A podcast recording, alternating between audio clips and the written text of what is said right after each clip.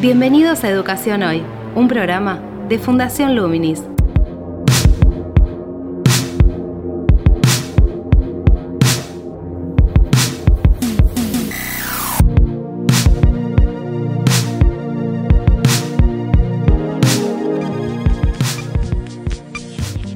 Hola, ¿qué tal? Soy Gabriel Latorre y estoy dando comienzo a Educación Hoy, el podcast que realizamos desde Fundación Luminis abordando diferentes temáticas de educación en Argentina y en el mundo.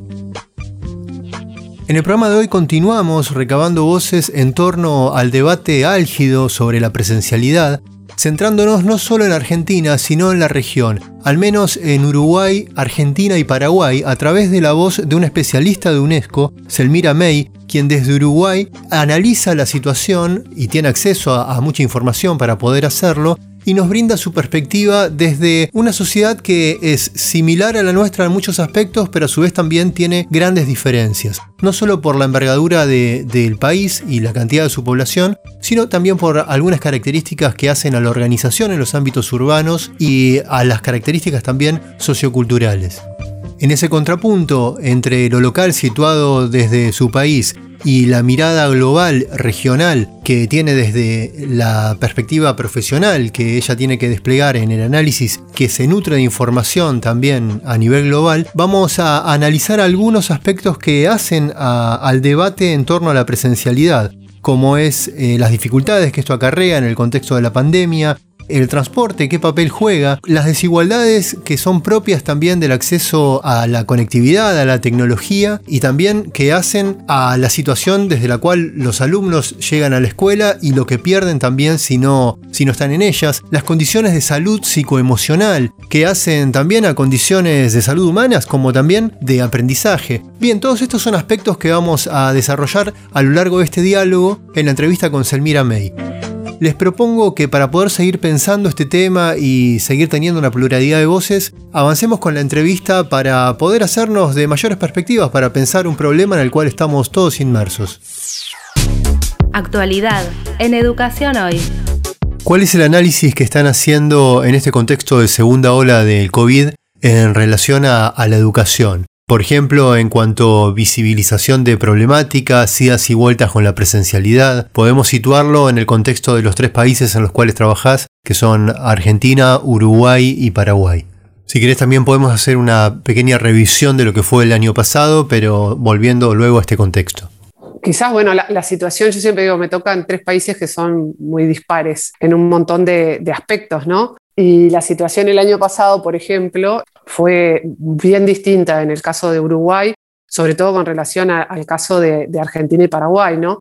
Eh, Uruguay tuvo sus escuelas eh, prácticamente abiertas a partir de abril en, forma gradual y progresiva. Yo siempre digo, fue, fueron bien distintas las posiciones. ¿no? Paraguay de entrada dijo que no iba a tener la capacidad de abrir las escuelas y así fue. Prácticamente, salvo unos esfuerzos muy, muy tímidos, digamos, porque la situación sanitaria se, agravó sobre finales del año.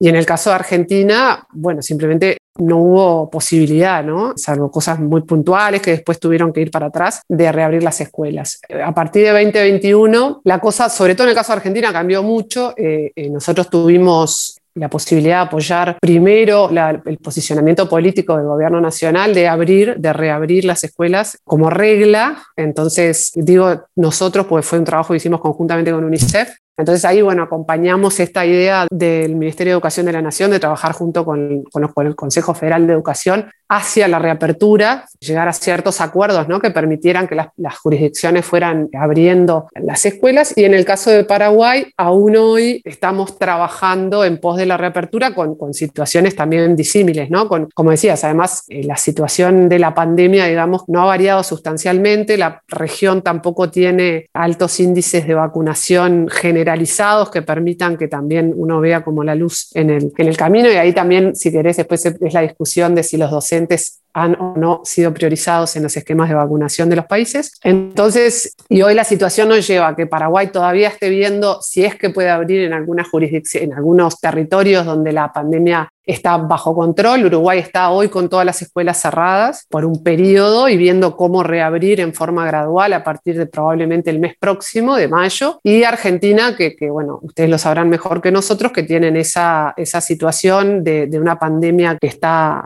como acelerada, una segunda ola, como decías tú, y la situación muy dispar, sobre todo en las zonas más pobladas, donde hay que rever circunstancialmente si las escuelas deben o no permanecer eh, abiertas y la discusión que hay atrás de todo eso. Entonces ese es un poco el panorama y si querés para sumar, bueno, a, comienzos de este año, allá por el febrero, decíamos, bueno, eh, dentro de la región, que además fue la región que tuvo por más tiempo sus escuelas cerradas el año pasado, eh, América Latina y Caribe, un tercio de las escuelas seguían cerradas, un tercio de las escuelas estaban parcialmente abiertas o parcialmente cerradas, y un tercio de los países aspiraban a abrir totalmente sus escuelas. Esa era un poco la situación de, salida, que hoy claramente no es la misma, ¿no? ¿Cómo ves la relación de estas diferentes estrategias que son decisiones políticas que se asumieron en Argentina y en Uruguay en ámbitos de la educación que son muy similares? Me refiero a la ruralidad. La ruralidad en Uruguay es muy similar a vastas zonas de la provincia de Buenos Aires, de la provincia de Córdoba, de la provincia de Santa Fe, por ejemplo. Allí en Uruguay comenzaron a abrir la educación en ese contexto rural, dado que son burbujas mucho más fáciles de, controlar, en el sentido de que en cada grado hay chicos de dos, tres, cuatro familias, eh, en muchos casos son hermanos, se trasladan a sus casas no en transporte público y es mucho más simple de esa manera, o lo fue, el poder aislar esa burbuja, aislar esa familia también si se detectaba algún caso. En la Argentina se cerraron todas las escuelas por igual. ¿Cómo ves estas dos estrategias en el contexto actual, en el cual tanto Argentina como Uruguay están volviendo al cierre de las escuelas o están sin, sin escolaridad? Por lo menos en zonas de Argentina como lo que se denomina el AMBA.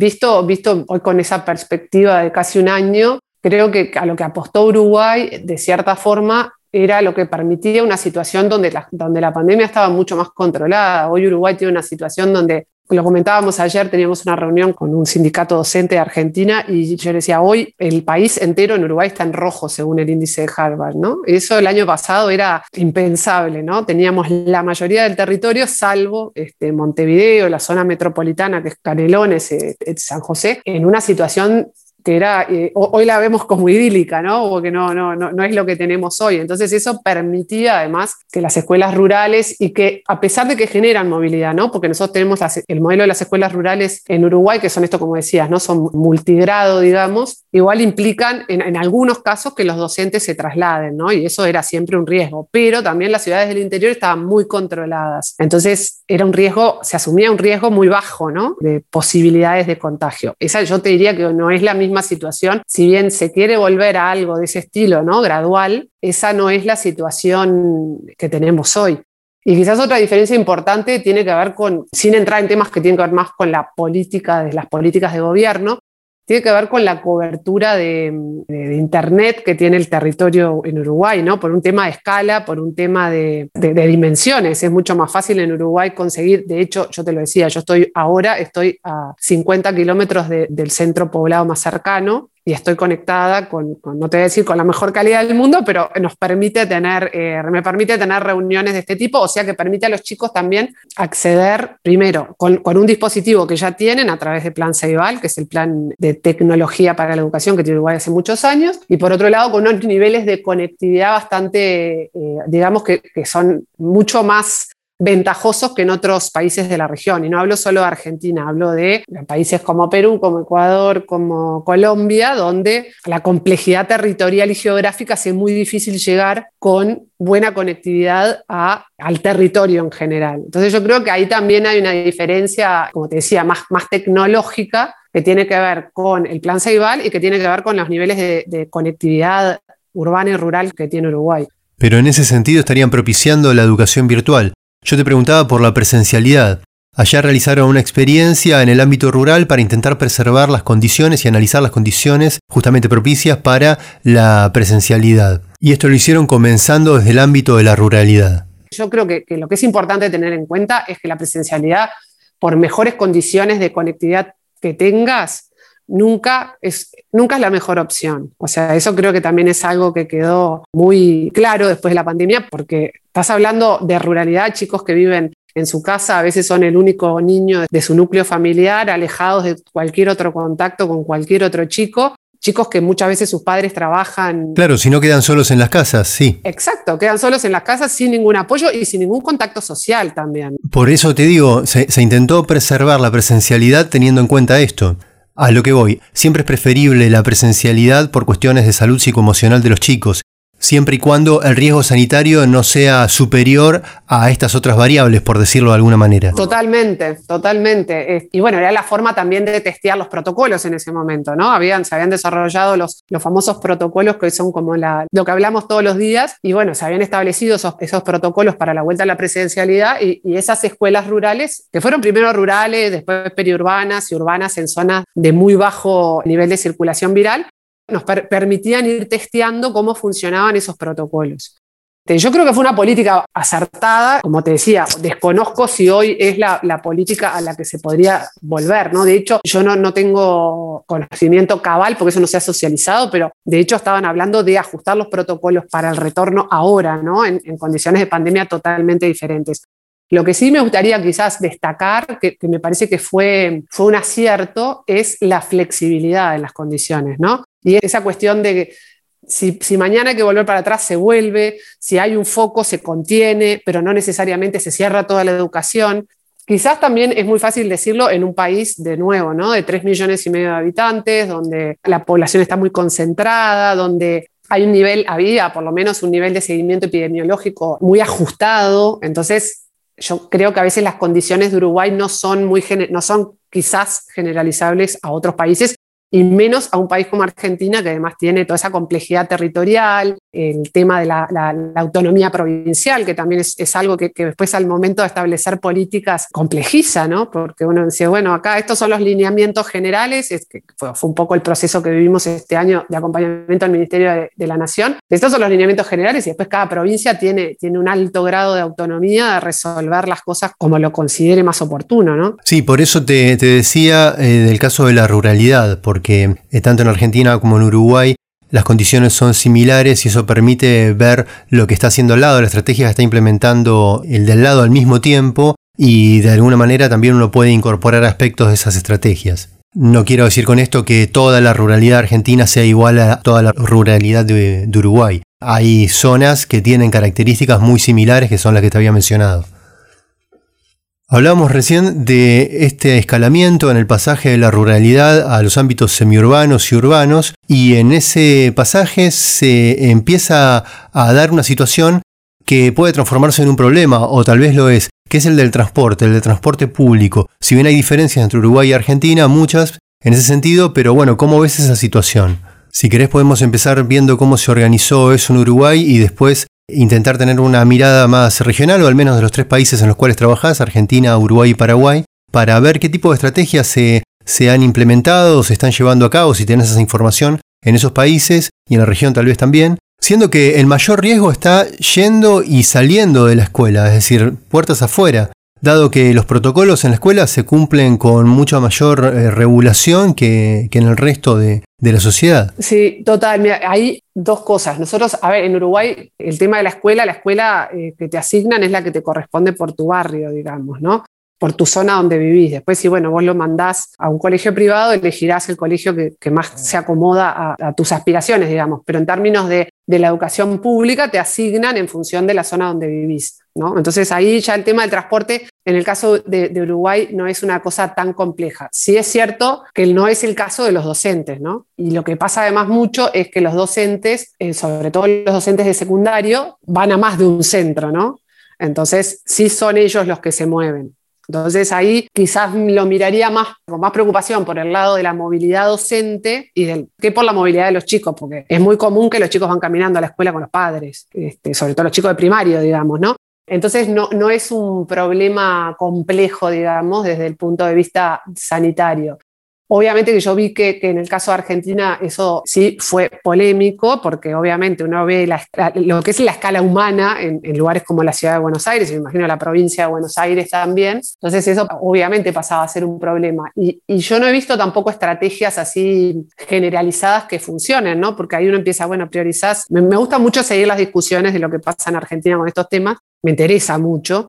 Entonces decía, bueno, ¿qué priorizás a los docentes, priorizás a la familia o priorizás al señor que va a trabajar a otro lado? O sea, perdón, lo que estamos intentando recopilar ahora, y así te lo comento, es cuáles han sido esas estrategias eh, o, lo que le llamamos buenas prácticas, ¿no? En materia de tratar de solucionar esos otros problemas que no iban por el lado de los protocolos en las escuelas, que lo que decís vos están más o menos resueltos y por demás han demostrado ser efectivos, y cómo si tratabas de sostener esta cuestión de las burbujas, de, reducir la movilidad a pesar de la presencialidad. Entonces, en realidad nos encontramos como en un proceso de pasar a recopilar y aprender de esas prácticas, ¿no? En, algún momento nos decían, hubo provincias o, localidades en las provincias que dijeron, bueno, los docentes dan clase en su barrio o en su zona, entonces no se movilizan. Quizás no era el docente que tenías antes, pero ese docente ahora no se va a movilizar. Queremos empezar, de hecho, con Argentina a recopilar esas prácticas porque creemos que pueden ser también como muy ilustrativas para otros países. Dicho esto, muchos países que no han reabierto aún sus escuelas, ¿no? Porque sigue habiendo muchos países en la región que, no han abierto o que han tenido que volver a, repensar sus estrategias. Entonces, un poco va a ser pionero lo que, lo que podamos recopilar en Argentina, pero nos parece que es sumamente interesante cómo desde, más desde el nivel local se encuentran soluciones que son más sencillas, ¿no? A veces, y que no, que no, no tienen tanta visibilidad y creo que está bueno también ponerlas como en la vidriera para que, esto que decías vos, ¿no? El compartir y que se aprenda, así como un país puede mirar a otro, que una provincia pueda mirar a otra, que una localidad dentro de una provincia pueda mirar también a la de al lado. Y en ese punto, en esta reunión que mencionabas con los sindicatos, ese era un tema que aparecía, que apreció, digo, como una extensión del cuidado docente, como una preocupación, como una necesidad. Mira, es muy incipiente esto que te comentaba, nos reunimos, la idea es, así como te digo, estamos trabajando con UNICEF muy cercanamente a, las políticas que está implementando, lo que quiere implementar el Ministerio de Educación, pero mirando como ese panorama más amplio, ¿no? Donde están las familias, donde están los sindicatos, donde, está, están los medios de comunicación como ustedes, que tienen como también esta responsabilidad de, contar responsablemente qué es lo que pasa y qué es lo que no pasa, y se dice, pero mitad cierto, mitad falso.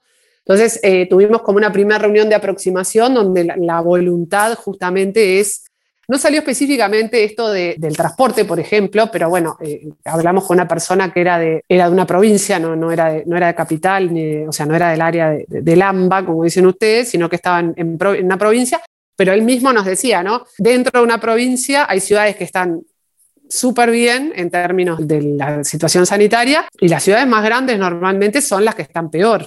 Entonces, un docente en una provincia te puede contar una realidad y el que está en la ciudad más chica, digamos, y el que está en la ciudad más grande tiene otras preocupaciones. Sí existe como, como una preocupación, te diría, por la responsabilidad que les cabe a los docentes en esta vuelta, en las condiciones en que se está dando, porque es cierto que más allá de que, que existen protocolos, de que los protocolos funcionan, de que las escuelas son lugares seguros si se cumplen los protocolos, Obviamente, cuando se llega a niveles de, circulación viral tan altos, las chances de que los chicos se contagien existen, incluso en la escuela. Y no porque la escuela sea un foco de contagio, porque el, virus llega a la escuela a través de un chico y lo que los padres no se dieron cuenta, de un docente que también, o sea, es un ser humano que circula, un individuo que circula en una comunidad donde el virus también está circulando. Entonces, y ellos dicen, bueno, y si se contagia a alguien, y si pasa algo, ¿a quién le cabe la responsabilidad? O sea, los, y los docentes y los directivos de los centros están preocupados por eso, ¿no?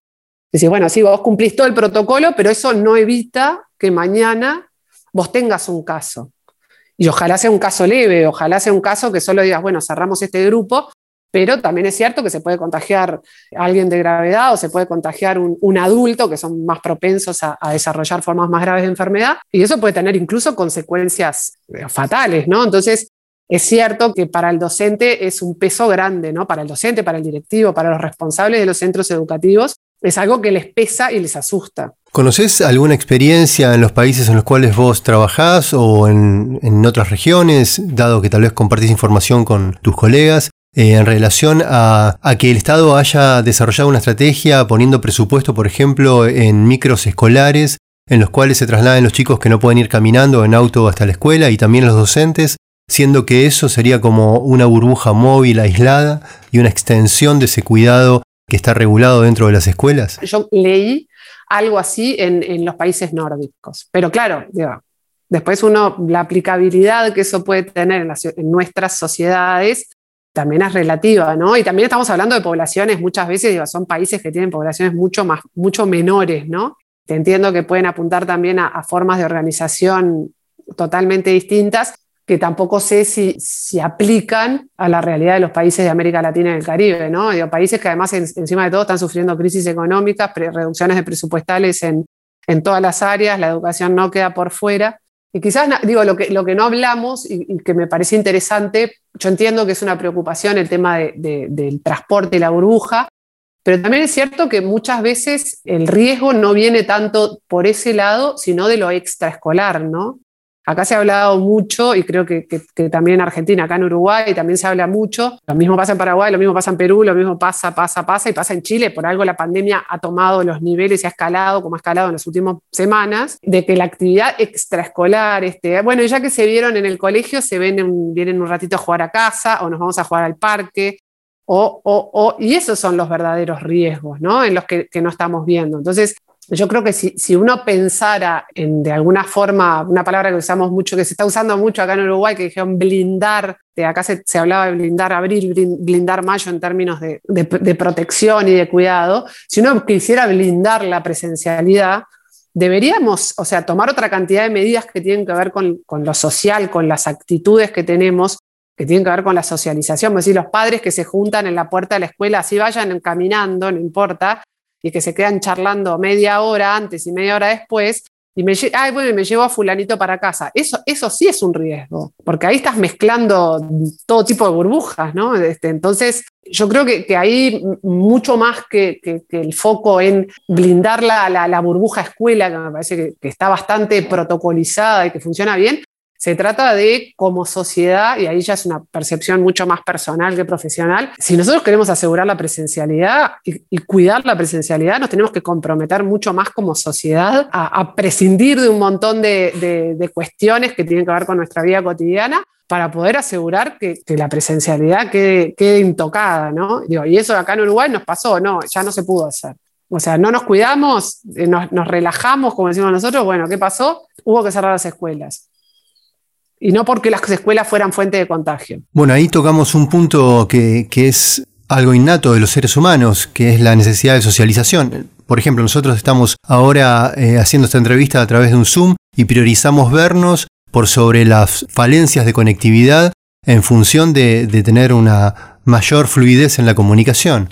En ese punto, eh, el verse, el estar con sus compañeros para los chicos, sobre todo en un país como Argentina, que estuvimos tanto tiempo eh, aislados e incluso para los chicos eso se prolongó más, no podían ni salir. Desde UNESCO, ¿cómo ven este cuadro de situación en la región? ¿Cuál es el análisis que, que están teniendo de esta situación que hace una condición de salud humana y de salud psicoemocional y también para el aprendizaje en el caso de los chicos? Y bueno, se están haciendo una cantidad de estudios, nosotros acompañamos algunos, pero sobre todo ahí se sigue mucho la voz, tanto en Argentina, en Uruguay, te diría, quizás más que en Paraguay, de lo que ha sido el impacto, por, por qué se defiende tanto la presencia, por qué Naciones Unidas en general ha llamado a la presencialidad como la mejor opción, porque se sabe que los perjuicios para los chicos de no ir a la escuela son mayores que el hecho de ir y la eventualidad de contagiarse. O sea, ¿no? Se empezó, eso fue lo que, básicamente lo que salió de los estudios del año pasado. Ahora hay otra, otras cepas que se están estudiando que quizás podrían ser más infecciosas en niños o no, eso todavía no está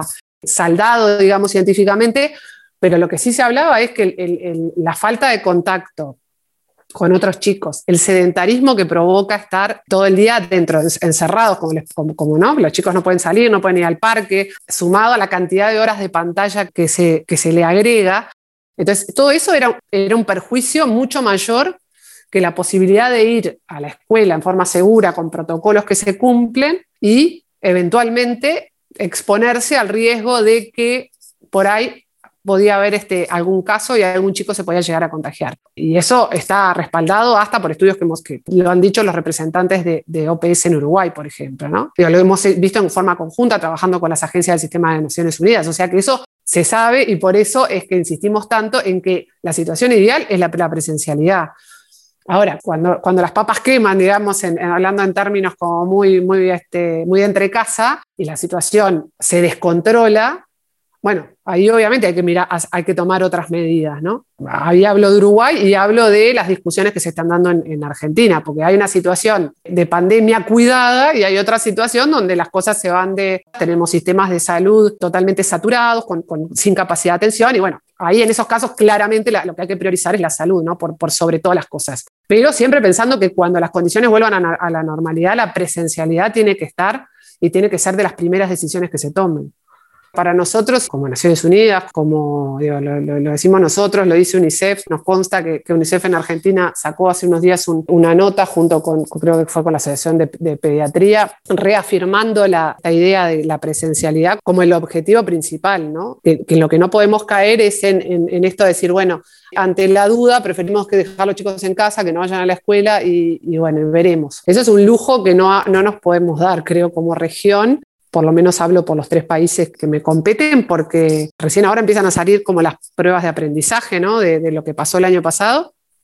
Estamos hablando de un año, un año y medio de aprendizajes, no sé si podemos decir perdidos, eso lo van a decir las evaluaciones, ¿no? pero donde donde prácticamente en muchos casos los chicos no tuvieron la posibilidad de aprender. A la alarma más grande es pensar quiénes son generalmente los que más dificultades tienen para aprender, generalmente los más vulnerables, los que son más vulnerables o porque las condiciones económicas o por las condiciones familiares o por las dificultades que pueden tener para el aprendizaje. Entonces, siempre van quedando para atrás los que más necesitarían tener como ese empujón para emparejar, ¿no? Entonces, eh, las desigualdades en, la educación durante la pandemia se han ido acentuando y eso es lo que debemos evitar por todos los medios, ¿no? Y la, presencialidad es un gran motor para, para tratar de enfocarnos en achicar estas diferencias.